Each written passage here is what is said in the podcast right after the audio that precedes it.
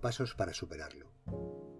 El miedo es una emoción fácil de sentir, pero difícil de reconocer o de aceptar. Vamos a distinguir con carácter general dos partes en el cerebro, la emocional y la racional. Emocional, cuando decimos que nos guiamos por el corazón. Racional, cuando decimos que nos guiamos por la cabeza. En la parte emocional se encuentra la amígdala.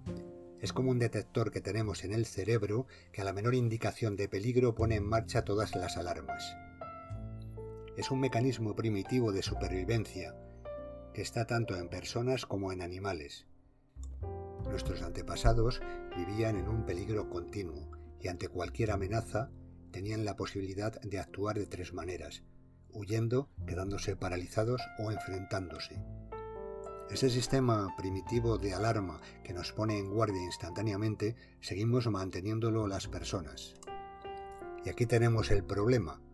En muchas ocasiones nos ponemos alerta cuando no es necesario, y esto incrementa la sensación de estrés y ansiedad que podemos experimentar.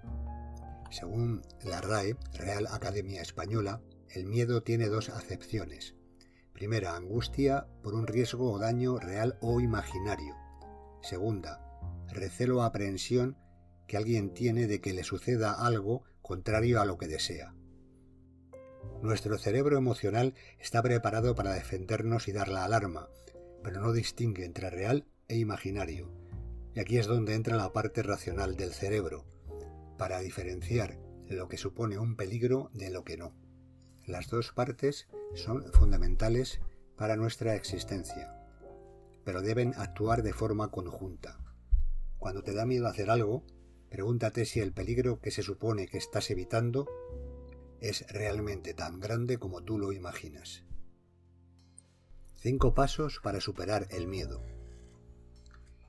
Primero, reconocerlo y aceptarlo. Si conviertes tu miedo inconsciente en consciente, es más fácil que lo puedas superar, o que aprendas a sobrellevarlo.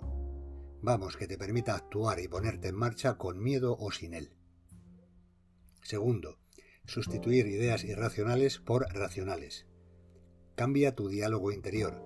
Los pensamientos son los que crean tu realidad. Haz que tus pensamientos te ayuden a cumplir tus propósitos. Tercero, mirar las cosas de forma objetiva.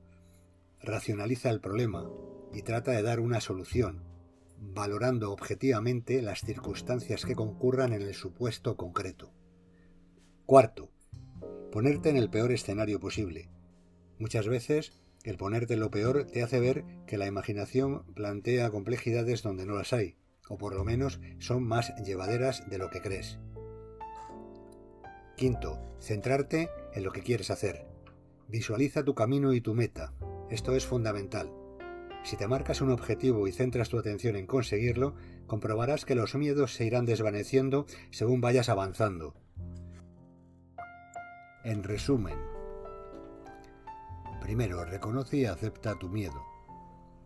Segundo, utiliza ideas racionales. Tercero, evalúa objetivamente la situación. Cuarto, ponte en lo peor. Quinto, centra tu atención en lo que quieres conseguir.